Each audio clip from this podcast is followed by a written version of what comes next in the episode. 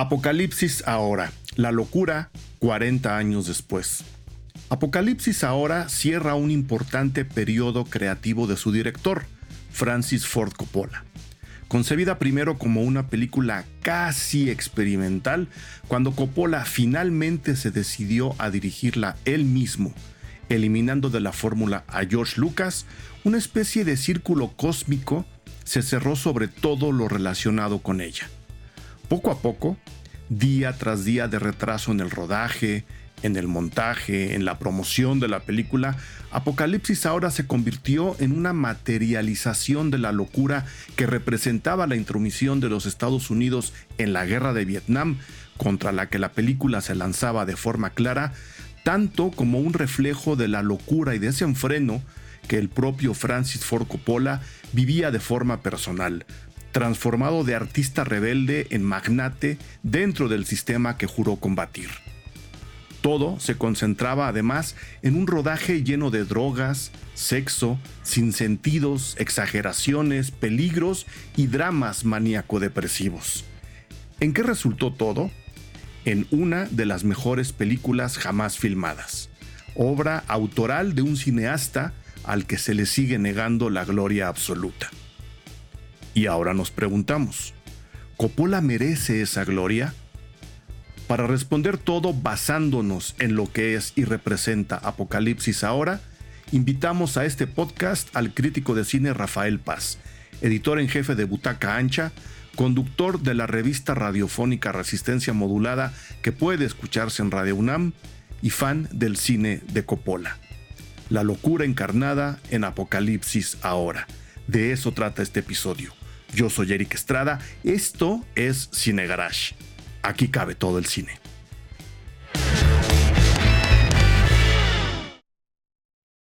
Ahora sí, me da un gusto tremendo, gigantesco, Rafa Paz, tenerte de nuevo en los micrófonos Cine Garage. Este, vamos a grabar de una locura que se llama Apocalipsis ahora, mientras hay una locura en los estadios de béisbol porque los Diablos Rojos esta misma tarde que estamos grabando se juegan el pase a la final de la zona sur y hay una locura allá en la ciudad porque esta misma tarde en la que estamos grabando Taylor Swift tomó por asalto las avenidas de cercanas al aeropuerto y es la ciudad un verdadero caos. Rafa, en medio de ese caos, un remanso de paz platicar contigo. Bienvenido a los micrófonos en el garage nuevamente. pues muchas gracias por invitarme y sobre todo pues decirle a la gente que estamos grabando aquí en medio del tráfico para que se sienta eso, el ambiente como de guerra, el peligro. La verdad es que las muchachas se veían tan emocionadas que yo creo que cualquiera que les niegue algo puede ser sujeto de violencia, así que conténganse y espero que todas se diviertan. Muy bien, que se la pase bien, porque además no les llovió. Estaba todo el mundo muy temeroso de que iba a llover. Ese habría sido, el, habría sido el caos dentro del caos. Vámonos con Apocalipsis ahora. Este, Rafa Paz, una, una película de Francis Ford Coppola que recoge, recoge mucha idea de la, del momento en que se genera en Estados Unidos. Eh, durante su proceso recoge un, periodo de la vida personal del propio Coppola muy denso, muy, muy, muy oscuro. Y yo a la hora de intercambiar ideas contigo, eh, te decía que si, si, tuviéramos en algún momento que ilustrar tanto desde dentro de la película como desde fuera la idea de la locura, de lo que la locura es en sí, habría que tomar eh, a Apocalipsis ahora como probablemente el ejemplo máximo. Y ahora me dirás tu, tu, opinión. Evidentemente hay películas que hablan directamente de la locura o que tienen en sus anécdotas a personajes con, con mentes, vamos a llamarlas, a llamarles diferentes, ¿no? Que operan mucho más allá de lo racional. Eh, pero que están hechas en un esquema y que están contadas, narradas, que generan su narrativa en un esquema, digamos, bastante más tradicional desde la propia idea que Coppola tenía de lo que quería hacer él en el cine y de lo que sus colegas querían hacer con el cine, ya de entrada eh, tener esas es el, en, la cabeza una idea que desenmascarara, como se dice cada vez que se habla del, enfoque de la guerra de Vietnam sobre Coppola, que desenmascarara al, a las operaciones y a las ideas de los Estados Unidos sobre un país como Vietnam ya era eh, bastante disruptor, ¿no? No, no, no se acostumbraba en el cine de Estados Unidos a hablarle de esa forma al gobierno de Estados Unidos sin referirse directamente al gobierno de los Estados Unidos. Y luego, repito, todo lo que implica levantar una película tan compleja, tan a veces improvisada como esta, acaba reflejando la idea de la locura de una manera bien, bien clara, si lo vemos, te digo, tanto desde dentro como desde fuera, y al mismo tiempo tan atractiva. Es, esa es mi idea de lo, que yo, de lo que yo quiero demostrar en este, en este podcast. Pero antes que nada, me gustaría saber si compartes esa opinión o parte de esa opinión, o cuál es tu, tu idea, tu acercamiento a, a Apocalipsis. No sé cuántas veces hayas visto la película de entrada, Rafa. Pues varias veces. Eh, la verdad es que Francis es uno de mis directores favoritos.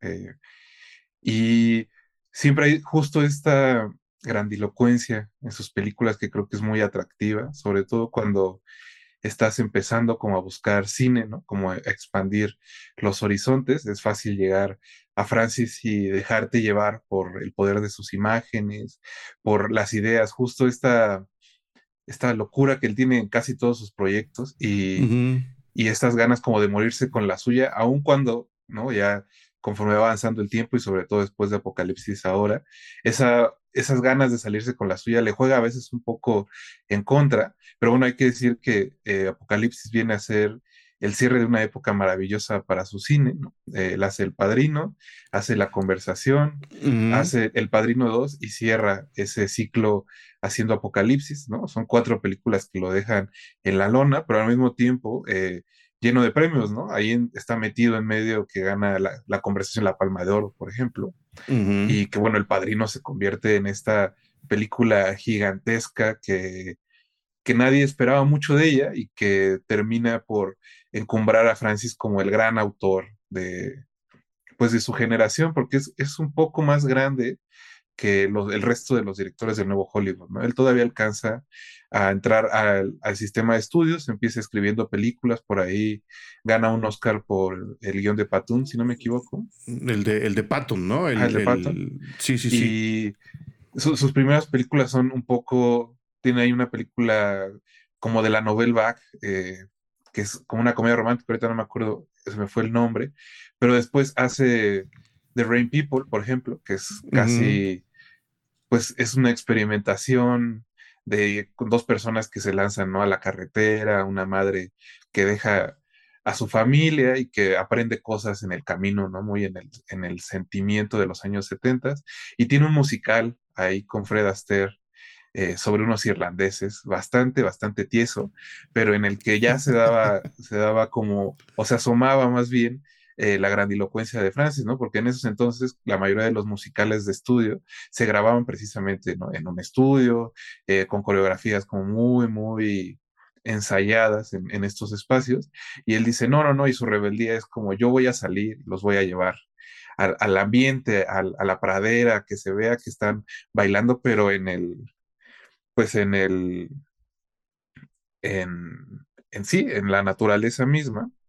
Y entonces, pues eso ahí es donde empieza ahí a, a dejarse ver, a dejarse asomar lo que va a pasar en Apocalipsis, ¿no? Que es, no voy a hacer solo una película de guerra, sino que voy a ir a buscar la guerra misma y que después mucha gente le, pues le echa un poco como en, en cara, ¿no? Hay una declaración ahí de, de Francis en una conferencia, creo que es en Cannes, que él dice, yo, yo no hice una película, yo hice Vietnam.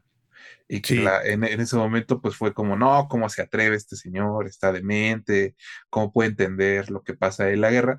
Y creo que hay que acercarse a la película desde eso, ¿no? Que es una película que no intenta ser realista, ¿no? Hay, hay documentales para eso, y que es más como una experiencia, una, una emoción lo que transmiten sus imágenes y que tiene que ver con lo que dices, ¿no? Con perder el control, con la locura, con las cosas horribles que transforman eh, pues a los hombres en un momento así. Claro, y, hay que entender justo eh, por qué de alguna forma él mismo se lleva a este estado que estás, que estás describiendo, ¿no? Esta grandilocuencia, a esta megalomanía en la que él se encontraba justo cuando empieza a, filmar Apocalipsis. Como bien dices, ¿no? Su, su carrera eh, no empieza ahí, él ejercitó dentro del sistema de estudios, como dijiste, eh, tiene películas rarísimas, ¿no? Nevo Soyvot, Soviot, The Bellboy and the Playgirls, Tonight for Sure, Terror, de ah, esas, por ejemplo, eh, esas dos que mencionas que no tienen como nombres rusos, son precisamente unas películas rusas que compra Roger Corman y que, él, y, que le da a editar. las, las machetea, ¿no? Sí, las machetea y se roba el crédito de director, que era, pues, ya desde ahí vamos viendo la personalidad de Don Francis, ¿no? Que es bastante, bastante eh, extravagante en ese sentido. You're a Big Boy Now es, yo creo que su primera película realmente conocida, ¿no? Después, después de Demencia, que es una, es una película también bien, bien divertida. Eh, Demencia 13 se llama en México, me parece. Sí. Eh, luego está El Camino del Arco Iris, Dos Almas en Pugna, y después de eso le cae así, casi por suerte, ¿no? Como de rebote, entre rebote y entre rebote, le cae el padrino. Le cuesta un trabajo terrible levantar la película porque él no estaba al control al 100%. Hay que, hay que acordarse que El Padrino, si lo tomamos con términos em, crueles, es una película por encargo. ¿no? Él, no estaba al mando, él se la apropia, ¿no? Y él se hace después de las riendas de la película, pero él no inició la película, él lo llaman para dirigirla, eh, y ahí empieza, ¿no? Su, su, digamos, autoencumbramiento, como dijiste, su ideal de alguna forma, y eso eh, lo pueden encontrar en, el, en, el, libro Moteros Tranquilos, Toros Salvajes de Peter Biskin, su ideal y el de, el de buena parte de sus compañeros era, pues sí, hacer películas cerca de Hollywood, porque ellos querían salir de Hollywood, pero que tuvieran este toque autoral francés, siendo aún de entretenimiento, que es algo que yo creo que Spielberg ha logrado desde la primera película, que también le cae de rebote, ¿no? Este, y a la hora de pegarle al padrino y de salirse con la suya para hacer la conversación y luego este, armar el Padrino 2, pues Coppola es, entre muchas otras cosas, un megamillonario en, en San Francisco, ¿no? En, en, lo que hoy es el Silicon Valley. Él estaba lleno de dinero, lleno de propuestas, él estaba tratando de construir su propio sueño, que era su propio estudio fuera de los estudios, pero financiado por los estudios a través de una serie de mañas y de préstamos muy extravagantes. Eh, y después se lanza a hacer Apocalipsis ahora justo en esta idea de él mismo como el gran autor que finalmente había logrado lo que quería eh, y que lo iba a demostrar con Apocalipsis eh, ahora. Y se mete, yo creo que no sé si en el peor momento o en el mejor momento, y ahí me gustaría escuchar tu opinión, Rafa, se mete en el peor o en el mejor momento a hablar de la guerra de Vietnam en momentos en los que la guerra de Vietnam ya estaba completamente podrida ante los ojos de todo mundo y había así que desenmascarar lo que había ocurrido y lo que estaba ocurriendo, pero no sé si hizo bien al entrar de manera tan directa. Sí, la película se estrena en 1979, pero fueron dos años de rodaje, ¿no? si contamos la preproducción. No, y otros dos de, edición. Ajá, sí, son, dos años de edición, dos de producción y contemos la preproducción, que es donde él trató de levantar todo lo que acabó en la pantalla, porque no acabó ahí todo lo que él quería. Este, no sé si era el momento para hablar de esta forma, eh, Rafa, como ocurre en Apocalipsis ahora, de la guerra de Vietnam.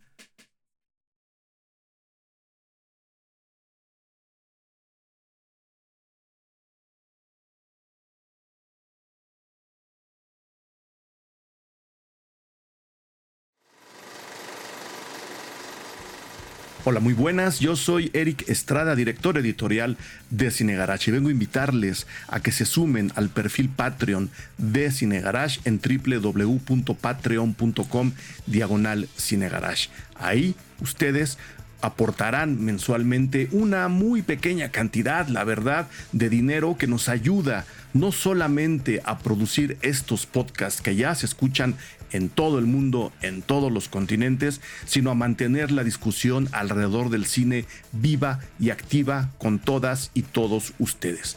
Nosotros, además de hacer este podcast para todo mundo, les entregamos una cantidad ya larga eh, y bastante considerable de contenido exclusivo que crece cada día, desde críticas de cine a los estrenos tanto en salas como en streaming, lugares preferenciales en nuestros talleres, entradas a premieres y funciones especiales, entrevistas y sobre todo coberturas de cine para que ustedes estén al tanto de lo que va a llegar a los cines antes incluso de que los cines lo sepan. Mil gracias por su aportación, por su apoyo, en este caso a Methil Topmost, Eduardo Arce, Ana Paula Sueck, Rodrigo Medrano, Sergio García, Salma Paulina, Catherine Mondragón, Ariel R., Fito Valdés, Lili López. Ellos, ellas son solo una muy pequeña lista de toda la gente que ya es parte del, del perfil Patreon en Cinegarage. Vengan, súmense, ayúdennos a seguir produciendo estos podcasts y disfruten, por supuesto, de todo el contenido exclusivo que día a día estamos generando para ustedes. Súmense, les esperamos en www.patreon.com diagonal Cinegarage. Ahí nos vemos.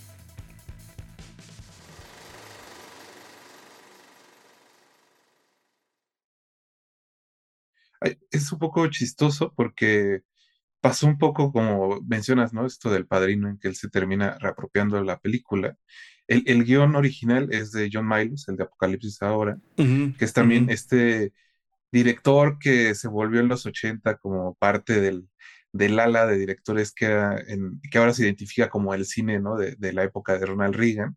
Es un hombre de derecha, pero él, John Miles cuenta que él quería de muy joven volverse soldado y hacer carrera militar, porque siempre tuvo cierto instinto suicida. Entonces, cuando empieza la guerra de Vietnam, él se quería enlistar, por algunas razones no lo consigue, termina trabajando en Hollywood, eh, justo en, The Rain People, que es esta película de Coppola, donde sale también Robert Duvall y, James Caan.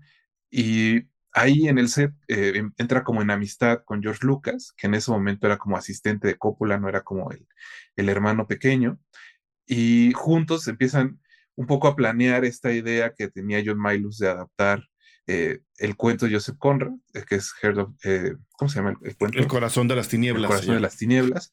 Y y Lucas le, propone eh, que cuando tenga el guion la filmen juntos y que fuera una película, como todavía estaba Vietnam sucediendo en ese momento, que fuera una película en la que viajaran a Vietnam, la filmaran con actores reales, la filmaran en 16 milímetros y que tuviera un acercamiento como mucho más documental. Eh, luego pasa que eh, George Lucas hace su primera película, que es esta de THX 33, se llama 32, pero bueno, la de THX, y un poco la paga Coppola, porque pues, era su asistente, ¿no? Trabajaba eh, George Lucas en, en American Sotrop, que es la productora que está en San Francisco. Es un, un, pleito con el estudio, creo que es Paramount la que, está, lo que la, la que la iba a distribuir. Los de Paramount dicen, esta película es horrible, hay que hacerle cortes, hay que hacerle cambios. Cuando están ahí en la, en la, digamos, como en la función con los eh, del estudio, Francis dice, no, están ustedes dementes, son unos idiotas, no saben cómo apreciar que esta película es increíble les compro la película. Entonces se termina de volver como este benefactor de George Lucas, pero al mismo tiempo eso irrita un poco a George Lucas y él decide separarse y es cuando hace American Graffiti y después inicia el proyecto de, de Star Wars. Pero ya había convencido a Francis de comprarle el guion a John Miles. Entonces ya estaba ahí como volando el guion y empieza a ver quién lo puede dirigir, quién lo puede hacer, un poco porque justo es por los éxitos del padrino, de los dos padrinos, eh, pues es ya un magnate del cine, ¿no? Para ese entonces Francis. Y, y, dice, bueno, me quiero volver productor, quiero hacer como un estudio, ¿no? Ahora yo quiero ser el estudio. Y empieza a buscar quién hacerla, ¿no? luego lo encuentra. Y pues de tanto convivir con el guion, él empieza a generar sus propias ideas de cómo se debe de ver. Ideas que hay que decir que chocan con lo que John Milos quería hacer. Creo que de lo poco que, por completo, se conserva es este... El, el vuelo de las Valquirias, eso sí es una idea de John Miles y digamos como la estructura general porque estaban adaptando el puerto de Joseph Conrad, sí es algo de John, de John Milos, pero termina Coppola por empezar a absorber la película poco a poco, hasta decir, ¿saben qué? El único que puede dirigir esto soy yo. Y lo único que podemos hacer es ir a la selva a filmarlo. Y inicialmente cree que va a ser, ¿no? Como vamos dos meses, regresamos y se termina convirtiendo justo en este Via Crucis donde hay un tifón que destruye el set, eh, empiezan a filmar en Filipinas y hay un golpe de estado, los helicópteros que les habían prestado como estaban un poco más chafos se rompían, eh, hay todo un asunto de que él cambia de actores, ¿no? En algún momento le ofrece a Pacino ser el, el personaje principal de Martin Sheen, el, coronel que tiene, digo, el soldado que tiene que ir a buscar al coronel Kurtz. Y Pacino dice, no, me acabas de llevar a República Dominicana a filmar El Padrino 2, me la pasé enfermo del estómago, ni de loco te vuelvo a seguir a un lugar así. Y luego él se acerca con Steve McQueen y le dice, ¿por qué no, no, no puedes ser tú el soldado? Y Steve McQueen le dice, no, como que se me antoja más ser el coronel Kurtz. Y tengo un amigo que se llama Clint Eastwood, tal vez él quiera ser eh, Wheeler, ¿no? Que es el personaje de Martin Sheen. Y Clint Eastwood dice, no, no empato con estas ideas de, de la guerra, porque pues, hay que decir que Clint Eastwood es un hombre de derecha, abiertamente de republicano. derecha. es republicano.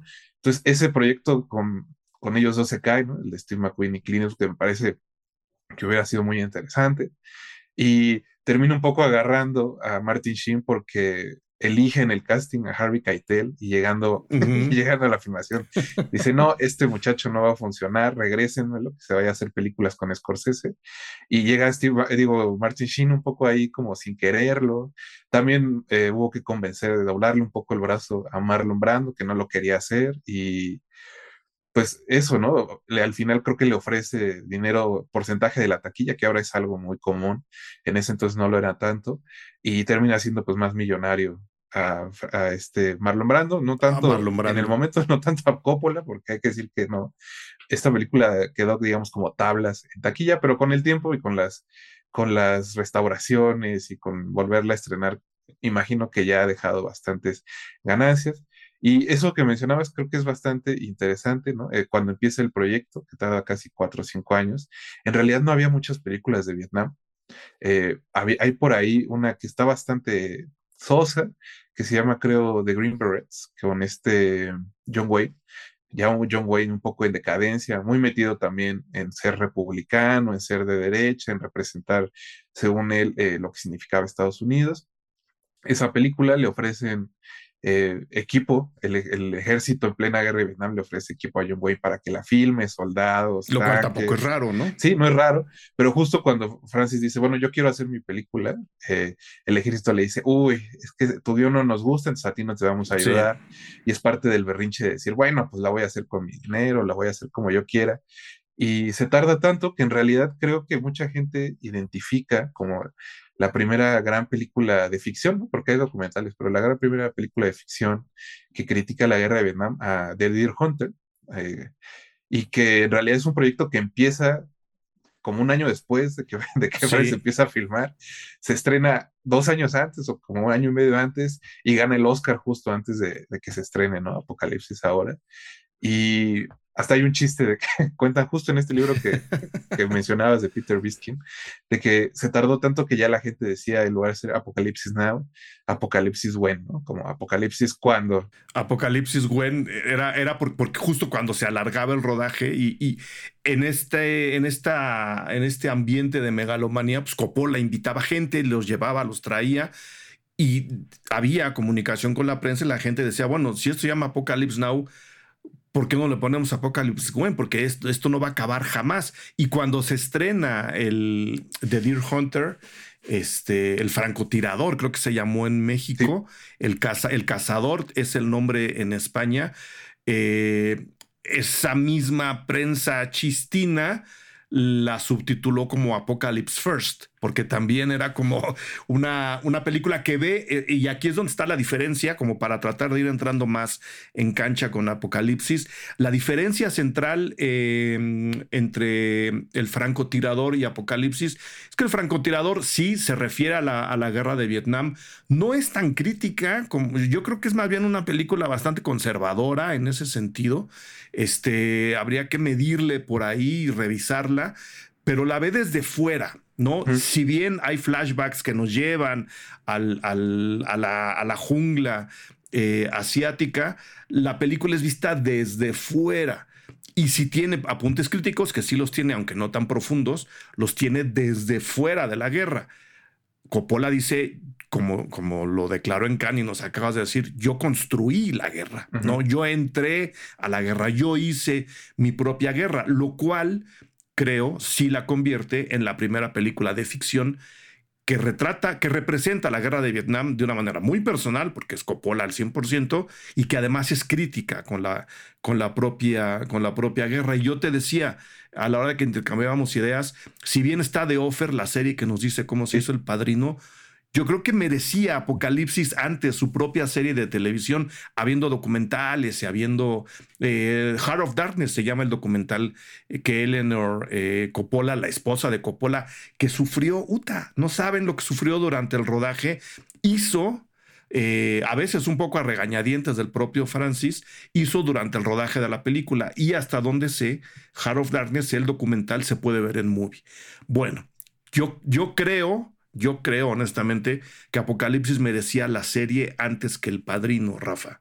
Un poco sí. Imagino que la serie es del Padrino porque es pues mucho más sencillo, más barato truquear el Nueva York, ¿no? En los años 70, a finales de los 60, que recrear justo este, este Via Crucis a mitad de la selva otra vez.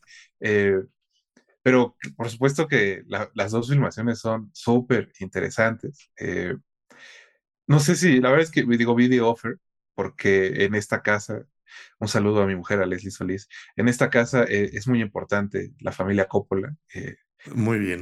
digo, todos sus miembros, ¿no? Obviamente hay dos que son más, que han destacado un poco más, pero en cuanto nos enteramos de que existía The Offer, dijimos, hay que ver esta serie, ¿no? Hay que verla. Y aunque creo que, no es. Y hay que verla más de una vez, Sí, no es, no es este no es nada del otro mundo, en realidad es, pero es bastante entretenida.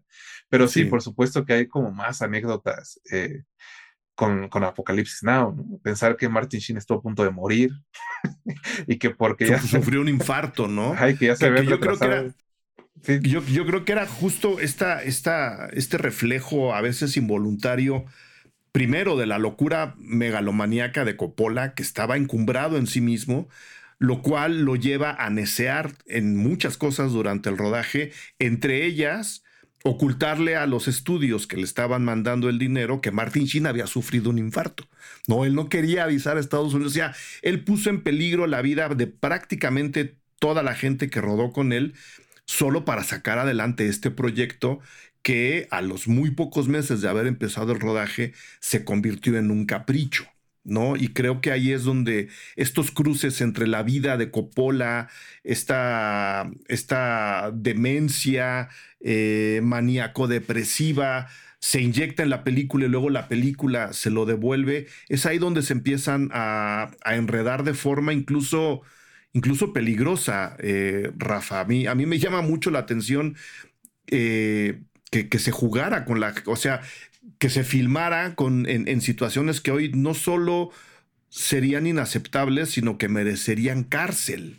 ¿no? Eh, ponerle a los extras números en las espaldas de sus uniformes para que en caso de que murieran supieran quién eran. O sea, se me hace rayar ya en, en un estado de capricho y de autocomplacencia para lo que él quiere hacer y lo que él quería lograr ya demasiado fuera de lo normal, Rafa. Sí, digo, un poco también es porque pues llevaba justo casi que siete años en que sus decisiones eran las acertadas.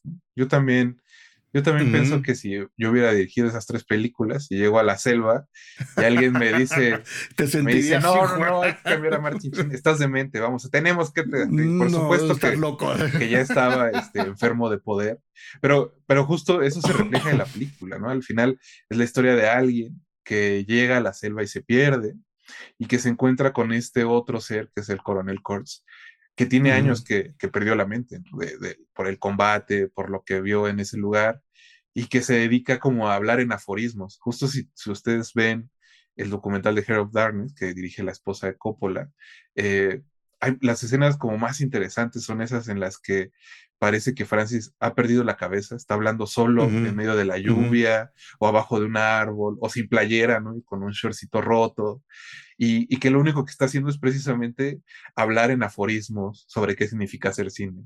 Y, creo que eso es, eso, o sea, la película es interesante porque no, sé, no te le puede acercar de muchas maneras, ¿no? Hay, hay, hay películas que solo tienen un camino, y solo hay una forma de leerlas, solo hay una forma de, de, absorberlas y esta, ¿no? O sea, puedes pensar de su lado de producción, ¿no? Puedes pensarla como una adaptación literaria a lo cinematográfico, puedes pensarla precisamente como una reflexión de la guerra, puedes pensarla como la locura de un hombre enfermo de poder y que creía que podía hacerlo todo, y así, ¿no? O sea, la película sigue y sigue dando capas, y por eso creo que aún cuando cuando el mismo Francis dice, ahora sí es el corte final, entiendo que se siente y diga, no, ¿cómo puede ser ese corte final? ¿no? Hay que cambiarle, hay que moverle, hay que sumarle, porque hasta eso creo que, aunque es la misma película, cada corte tiene cosas, cosas como muy interesantes que los hacen diferentes y que ofrecen una experiencia diferente, ¿no? lo principal, por ejemplo, entre el corte original, el del 79 y luego el Redux, que fue como el, el primer restreno, es que hay esta escena eh, que a mí me parece maravillosa de la plantación francesa y que a mucha gente jode, pero que viene a darle a la película como su primer parón, ¿no? Porque subiendo en el río, eufóricos, hay, este asunto del accidente con la barcaza vietnamita. Entonces, cuando llegan a la, a la plantación francesa, es como otro mundo, ¿no? es como un mundo que quedó olvidado y que va a terminar de ser como la entrada al segundo mundo aún más olvidado, ¿no? Que parece ser más primitivo, como mucho más agreste. Y eso es, una película que no, no deja de dar recompensas. Exacto. Eh, nada más para, para, contextualizar, la gente que no la haya visto, eh, en, su anécdota, la película es muy sencilla, ¿no? Eh, tenemos a, a Martin Sheen, eh, que es el capitán Benjamin Willard, ¿se apellida? Willard. Benjamin Willard, que pues, en su nueva misión en, Vietnam es adentrarse en la jungla, encontrar a, a Kurtz, que es interpretado por, por Marlon Brando, al coronel Walter E. Kurtz, que es considerado un traidor a Estados Unidos porque se metió en la, en la guerra, dejó de combatir, ¿no? Y está ahí metido también eh, en, su propio universo, construyó su pequeño gran imperio ahí con, con la gente que vive en la, en la jungla, eh, dejando de lado todas sus obligaciones para con el ejército de los Estados Unidos. Y a la hora de adentrarse, pues va descubriendo, ¿no? Como dices, estas capas de los distintos Vietnams y uno de ellos, el final, es el de la locura que nace en medio de una guerra que tiene sus orígenes a finales del siglo XIX y que tiene que ver, eh, hay, una, hay un documental buenísimo sobre sobre la guerra de Vietnam que, está en Netflix, que se llama, creo que justo así, La guerra de Vietnam, eh, que nos empiezan a contar las raíces.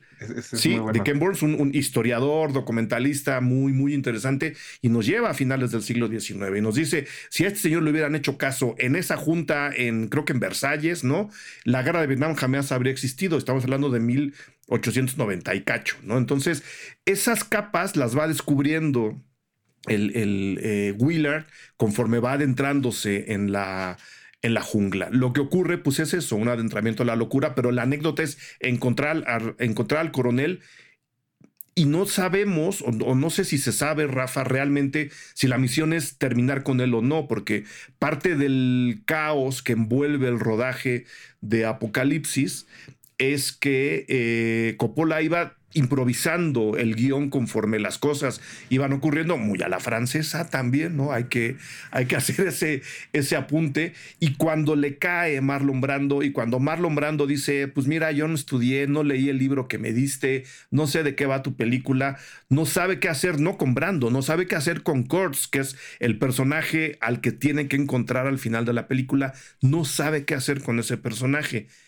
Esa misión era asesinar a ese personaje, eh, Rafa, lo, lo, tenemos desde un principio claro, o, va surgiendo, o no ocurre, o todo es una pesadilla, porque Biskin tiene una interpretación bien interesante que al, rato me voy a permitir leer. Pues eh, hasta donde recuerdo, en la reunión en la que le dan a, Willard su misión, que es donde también está Harrison Ford en un papel muy, muy, muy cortito. Muy eh, pequeñito. Sí le dan a entender que su misión es matarlo. Y parte de, del conflicto que tiene Willard es que, eh, pues, el coronel Kurtz es un héroe de guerra. Es, es, una, es un boina verde, pegó, que peleó en Corea y que ha estado haciendo desde Corea pues misiones para los Estados Unidos, es un héroe de guerra en, todo sentido, al menos, bueno, en el sentido en el que lo perciben los americanos, ¿no? Porque, pues, sus héroes de guerra, como lo hemos visto en Latinoamérica muchas veces, son eh, el diablo de otra geografía. Y, pues, parte de lo de que Willard no entiende es por qué, eh, uno, pues, por qué Kurtz perdió la cabeza, y dos, si va a poder, una vez que lo encuentre, matarlo, ¿no? Que también podríamos pensar que es eh, es un poco los Estados Unidos, ¿no? Justo vienen después de la Segunda Guerra Mundial, después de la Guerra de Corea, después de algunas intervenciones para tratar de contener lo que ellos percibían como la amenaza soviética, pues deciden entrar a Vietnam un poco envalentonados, pensando en que vamos a estar 15 días, igual que la filmación, y vamos a salir victoriosos y vamos a regresar entre aplausos y qué bonito el ejército de los Estados Unidos. Y resulta que se meten a un, a un pantano, literalmente, que se atora, que, que, no conocen. Que se vuelve un, pues un hoyo negro, ¿no? Porque toda una generación de jóvenes norteamericanos termina tocada por la guerra, no solo por los que murieron, los que regresan, regresan muy, muy mal. Y después habrá películas. que es de lo que habla el francotirador, justo. hay, películas que después justo van a hablar de eso. Y, pero también los que no fueron, ¿no? O sea, es el movimiento hippie en ese momento, toda una generación se define por este sentimiento antiguerra. Eh, y hay, también una anécdota, ahorita que decías lo de, lo de Marlon Brando, me estaba acordando que mucha gente, digo, obviamente es muy bonito ver el, este, que apenas se le ilumina la cara, ¿no? En ciertas escenas a Brando, que siempre está como entre oscuridad y tiene como pintura. Muy, muy contrastado, ¿no? Y lo rasuraron y todo. Y un poco también es un, es un recurso estético, porque Brando llegó con sobrepeso a la filmación, ¿no? Le dijeron, tienes 40 kilos de más, tienes que llegar en forma, le valió, llegó así, aparte de que llegó y dijo, solo tengo tres semanas para filmar, y si no acabamos, me regreso.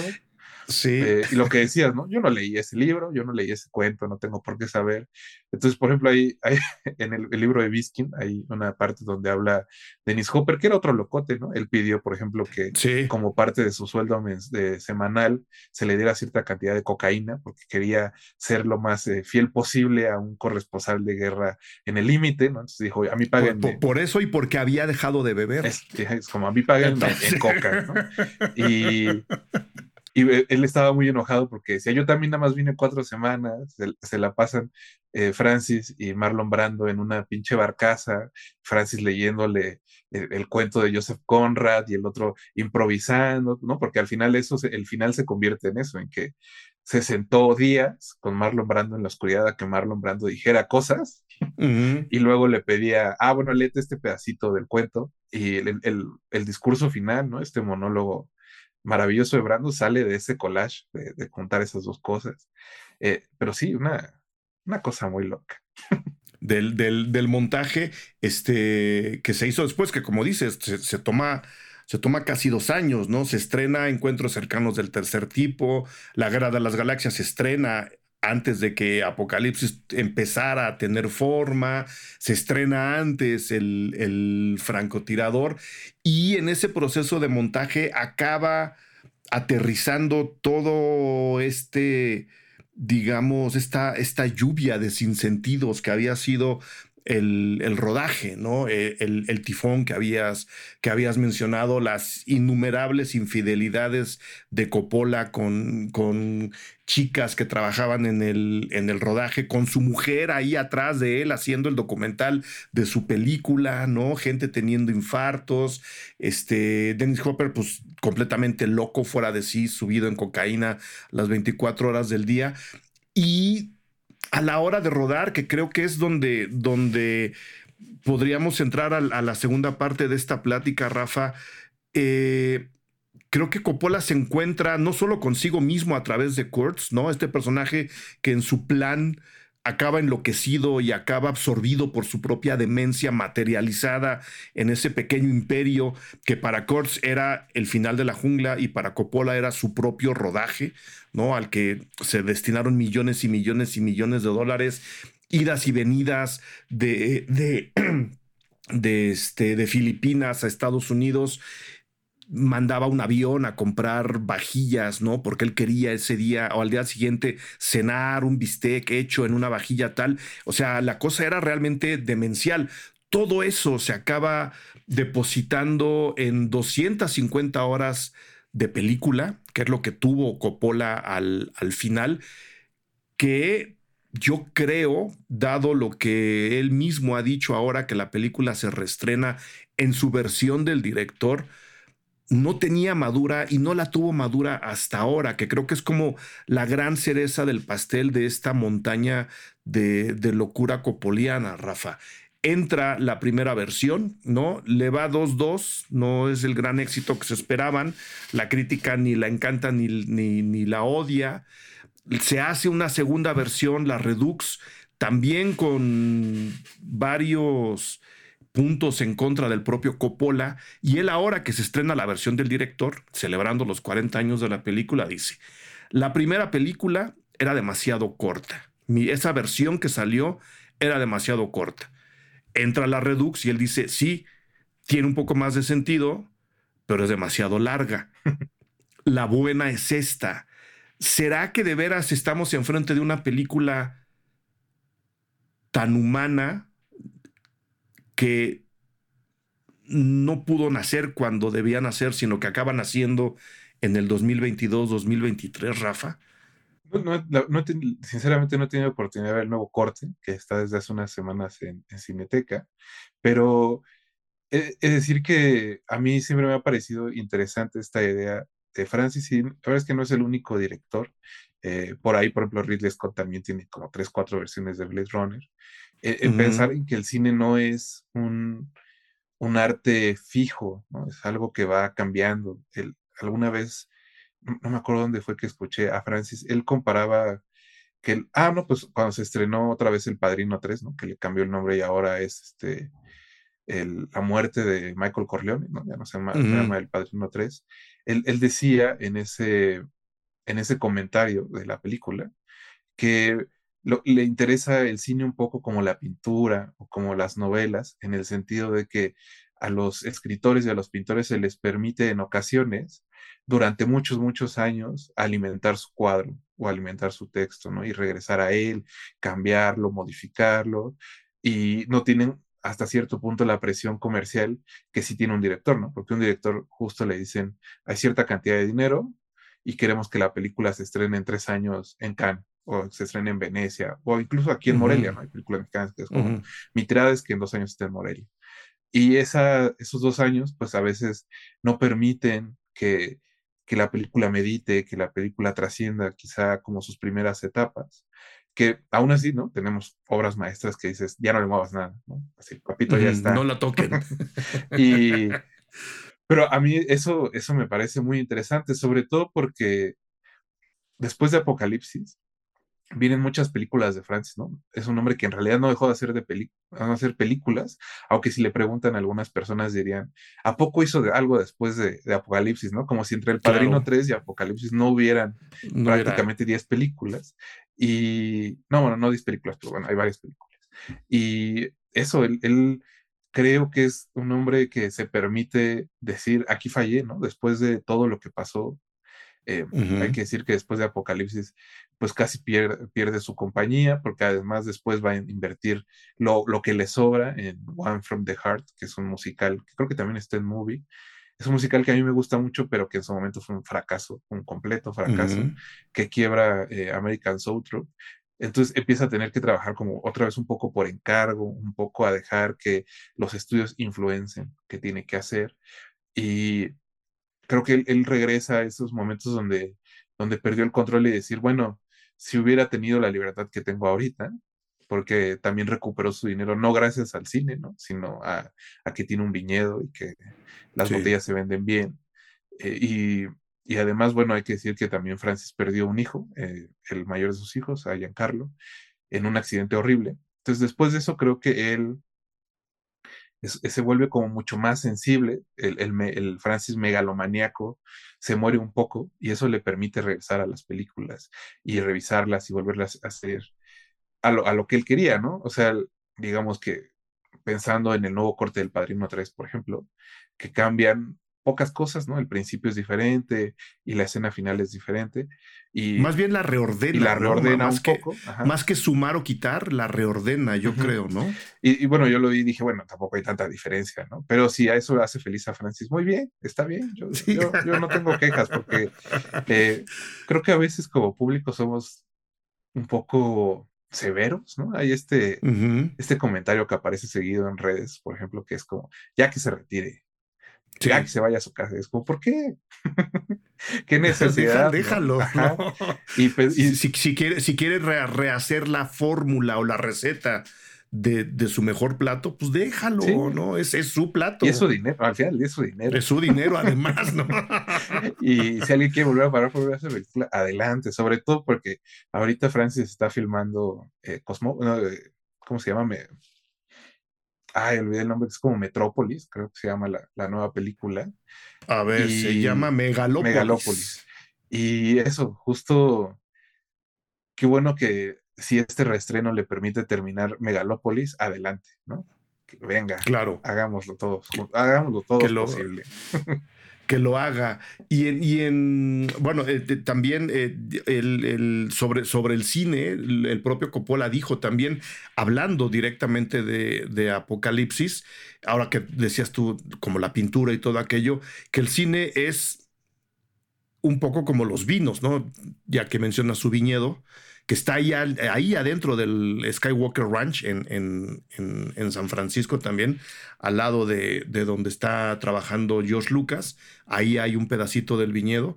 Este dice, el cine también es como el vino, ¿no? Puede que te encuentres una uva que no tiene suficiente azúcar, puede que te encuentres una que no está lo suficientemente madura, pero quien recoge eso y lo mezcla y suda ese, eh, esa recolección y esa mezcla que es el campesino, el que hace el vino, él es quien realmente va a decidir si el producto está bien terminado, no él es quien lo va a balancear, es decir, está hablando del mismo, por supuesto, ¿no? Está hablando como el que suda la película, aunque evidentemente en Apocalipsis sudó mucha gente y se murieron otras tantas, porque en el rodaje hay muertes registradas, este, él acaba de alguna forma, como dices, bajando un poco de la nube, decir, pues sí, el cine es sudar, ¿no? Y si vamos a sudar toda la vida, ¿quién me va a impedir a mí rehacer Apocalipsis 40 eh, años después, ¿no? Y, volverla a presentar a la, a la, gente. ¿De qué trata Apocalipsis, Rafa? Con una anécdota tan pequeñita y con extravagancias tan grandes en la, en la, en la pantalla,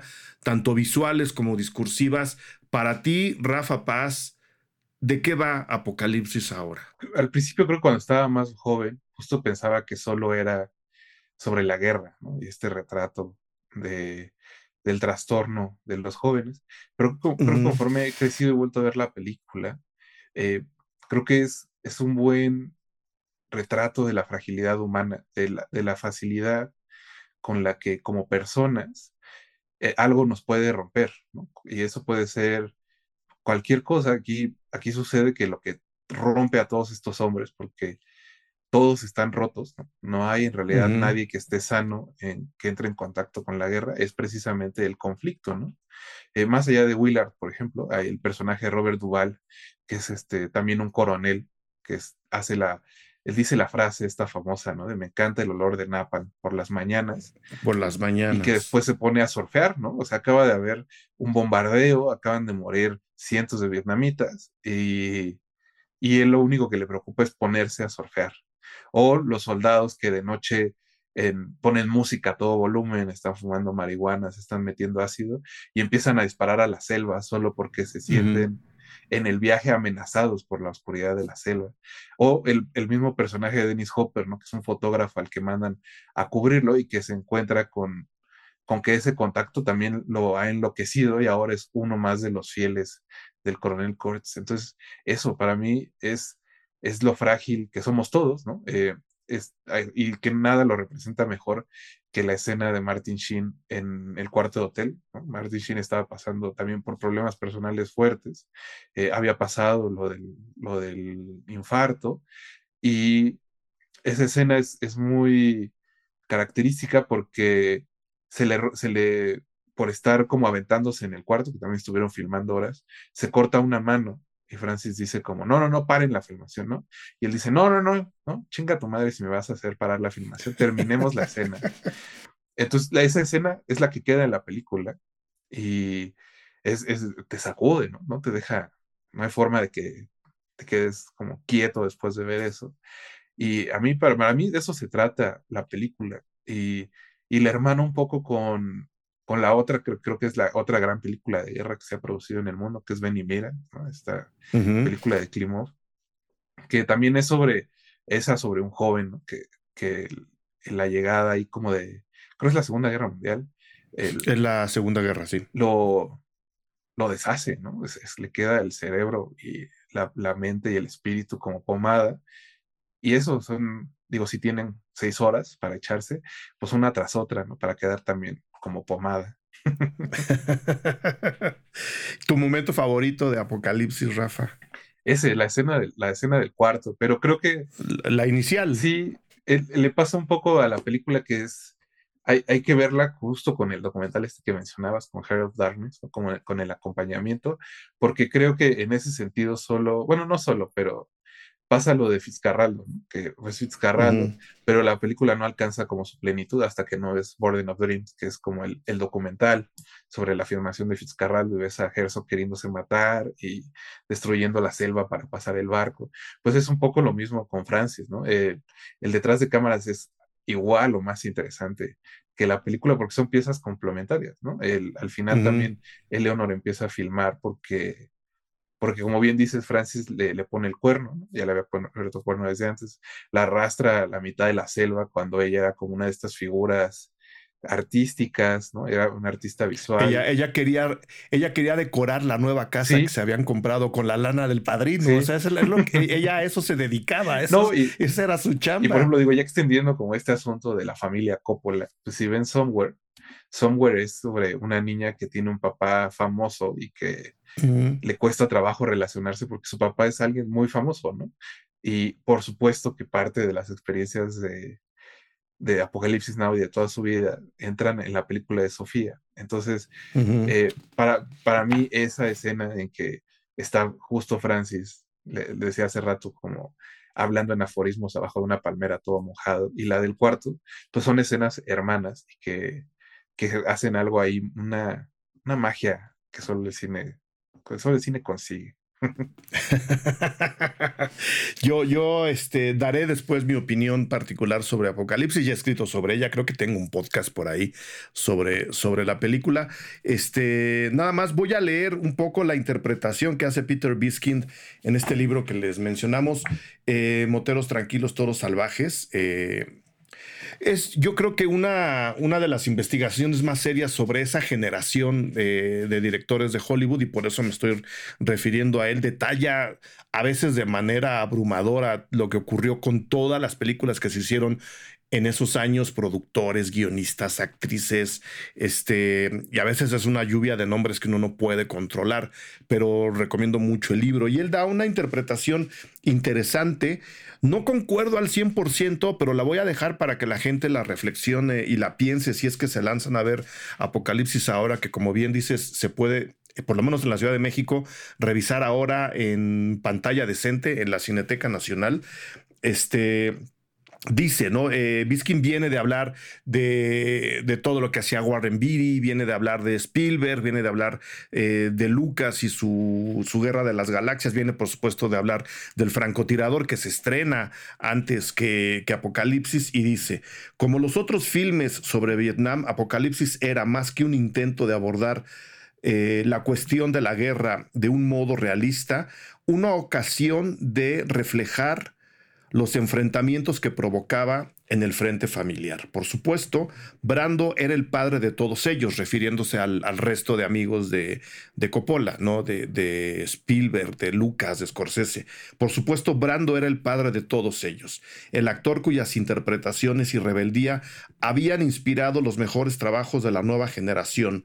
Sin embargo, de pronto pasó a ser un coloso montado a horcajadas en el camino hacia la, grandeza un obstáculo que Coppola, que mantuvo largo tiempo una relación de amor-odio con el actor, tuvo que superar. Kurtz, o sea, el personaje que interpreta Brando en Apocalipsis, acechando en la sombra, vestido de negro, a la vez modelo y advertencia, se convirtió en su Darth Vader particular, otra encarnación de Charles Manson, el azote que había adoptado las costumbres locales y ahora, sin nadie que lo desafiara, gobernaba a su familia a su antojo. Las, las instalaciones de Kurtz, hablando de la película, de la película eran su rancho de eh, Spalm, es decir, el rancho de Coppola, donde otro, desde otro ángulo Kurtz era otra encarnación del propio Coppola, o al menos de ese monstruo excesivo y caprichoso en que se había convertido. No era, es, es parte de la interpretación que da Biskin después de hablar y hablar y hablar y hablar de esa y otras tantas películas. La dejo ahí para, para la reflexión. No sé si quieras eh, agregar algo, mi estimado Rafa, sobre tu amor a, la familia Coppola o sobre tu interés sobre Apocalipsis. Eh, pues creo que eh, lo, lo, importante sería como quizá complementar qué otro tipo de películas había, ¿no? Eh, hay por esos años, justo cuando pues, Vietnam termina como por ahí del 72, si no me equivoco, eventualmente el cine norteamericano se permite empezar a ser un poco crítico, pero sobre todo el cine americano entiende que, que la guerra es un espectáculo, ¿no? Sobre todo porque ellos no lo sufrieron, es una guerra que ven a través de la televisión, que aunque sus soldados sí la, sí la experimentan, en realidad la mayoría de la población no, no está en Vietnam, ¿no? lo está viendo de lejos. Eh, y eso permite que en específico el cine de explotación de esos años se ponga a hacer películas sobre soldados, sobre estos como mega, bueno, no mega, pero como si estos, estos superhombres que van a la selva y salvan a todo el mundo, ¿no? Y se vengan y eso. Entonces, quizá añadir otras dos películas que creo que son muy interesantes de ese periodo. Una es Rolling Thunder, que igual que The Deer Hunter es sobre un soldado que regresa, él sí después de estar muchos años preso en Vietnam, ¿no? después de que termina la guerra lo rescatan, y que regresa a un Estados Unidos que al mismo tiempo que lo, adora hasta cierto punto, lo convierte en la víctima de, los peores de sentimientos de Estados Unidos. Y es, esta película de venganza la escribió Paul Schrader. Por ahí hay esta anécdota de que, porque también hay que decirlo. Apocalipsis ahora hay poca gente de color y es quizá una de las cosas que más se le ha criticado porque pues la guerra en Vietnam la pelearon principalmente afroamericanos, no porque no hubiera soldados blancos, pero pues eran... Pero eran la, la carne de cañón, eran los afroamericanos y los, latinos, la, de mexicanos que murieron ahí. Sí, era donde se hacía la leva, entonces eh, pues la mayoría eran afroamericanos. Y justo en Rolling Thunder, eh, cuando Paul Schrader le escribe, el personaje era afroamericano y ya cuando el estudio mete mano dice, no, no puede ser afroamericano, ¿por cómo vamos a poner a un afroamericano matando gente, no? Y entonces, bueno, ahí está esa. Pero también de esos años hay otra bastante interesante que se llama The Voice from Company C, eh, que es eh, básicamente Full Metal Jacket, que es la película de Kubrick que viene muchos años después, ese es como del 87, si no me equivoco. Eh, The Voice in Company C es también sobre una unidad que empieza a entrenar junta y que llegando a la guerra se, se quiebra, ¿no? También se empiezan a perder, se empiezan a morir. Y cómo esta, este hecho, en el caso de la compañía C, eh, los une y los convierte en, pues básicamente en hermanos. Entonces no sorprende que cuando los soldados regresen a Estados Unidos digan, ah, no, es que yo no me acuerdo de que hubiera matanzas, ¿no? Un poco también por el estrés postraumático. Yo no me acuerdo que hubiéramos cometido atropellos contra la gente. Entonces, eso es muy interesante y bueno, ya si le quieren cerrar, pues creo que lo más reciente y que se burla de ese cine, de todo lo que pasa, incluso de cosas de Apocalipsis Now, pues Tropic Thunder, ¿no? que creo que está cumpliendo 10 años. Esa sí es una comedia en todos los sentidos. Y que ha sido muy criticada porque Robert Downey Jr. Se, se, pinta la cara de afroamericano porque es un actor del método y quiere llevarlo al límite, pero podemos pensar en que en ese, ese personaje es un poco en la representación de todas las películas de Vietnam, ¿no? Las películas que tomaron a los soldados afroamericanos y decidieron hacerlos blancos porque pues básicamente era como miedo a que el sur de Estados Unidos se volviera a revelar, ¿no? Por lo que veían en pantalla. Eh, entonces yo creo que ese chiste es, es mucho más filoso de lo que se podría pensar o de la primera impresión de decir, ah, se están burlando o están haciendo blackface. Sí, ni, siquiera es incorrección, ni siquiera es incorrección. Creo que, creo que el chiste va mucho, mucho más eh, al, al, a, lo, a, lo, profundo. Este, pues ahí están incluso las sugerencias de, de Rafa. Este, yo iba a dar una, pero no viene al caso, una película oh, vietnamita que vi. Ah, no, no, no. Porque sí falta cine de Vietnam. falta cine de Vietnam. El asunto es que esta película de Vietnam, que era además este, muy, muy vieja, la habían doblado en Cuba. Entonces es más bien la anécdota de ver una película de Vietnam sobre la guerra de Vietnam doblada en Cuba. Entonces, este, hay, hay, la guerra se puede revisar desde muchos ángulos. Aquí hay una y hay una entrada además a a un mundo de, delirios y de alucinaciones impresionante. Este, yo creo que Apocalipsis se puede ver sin, sin, sin, audio, nada más por el despliegue visual que ejecuta, ¿no? Porque sí, creo que ahí se dejaron ir con todo. Eh, eh, hay mucho dinero y se nota en la película. Hay mucha droga y se nota en la película y hay mucho mal viaje y se nota en la película. Y sin embargo es una película que como dices hay que experimentar, no hay que meterse en esa alucinación y luego documentarse como, como hemos dicho ya con, el, con ese...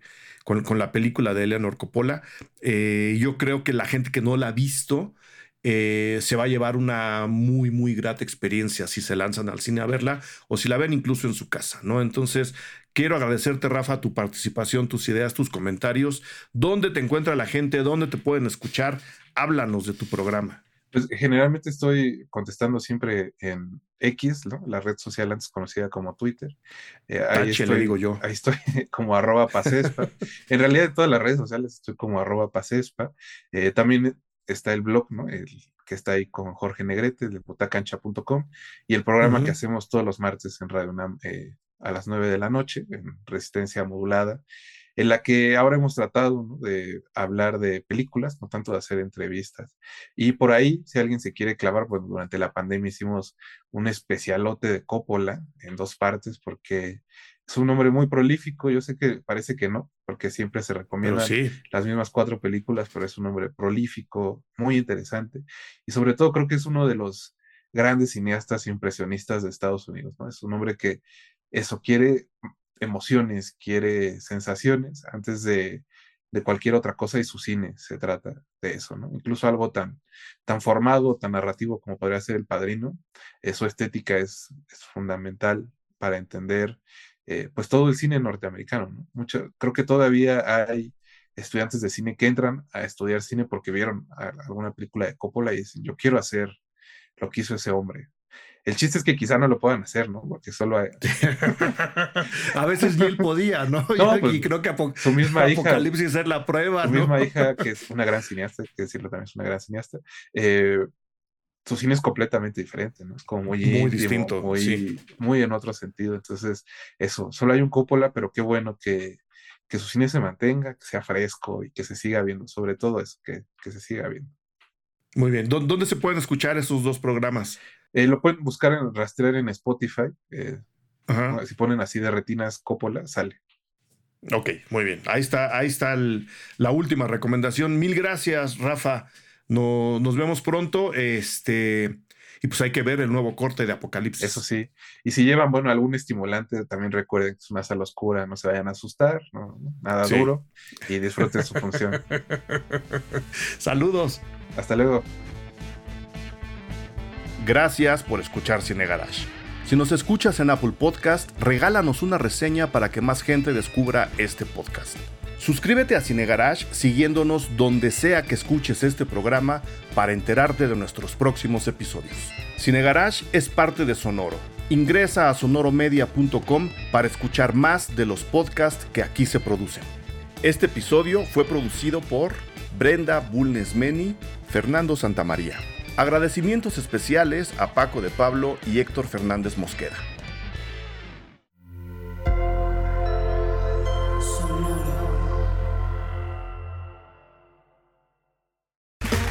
Okay, round two. Name something that's not boring. A laundry? Ooh, a book club. Computer solitaire, huh? Ah, oh, sorry, we were looking for Chumba Casino. That's right. ChumbaCasino.com has over 100 casino style games. Join today and play for free for your chance to redeem some serious prizes. ChumbaCasino.com. No purchase necessary. Full prohibited by law. 18 plus terms and conditions apply. See website for details.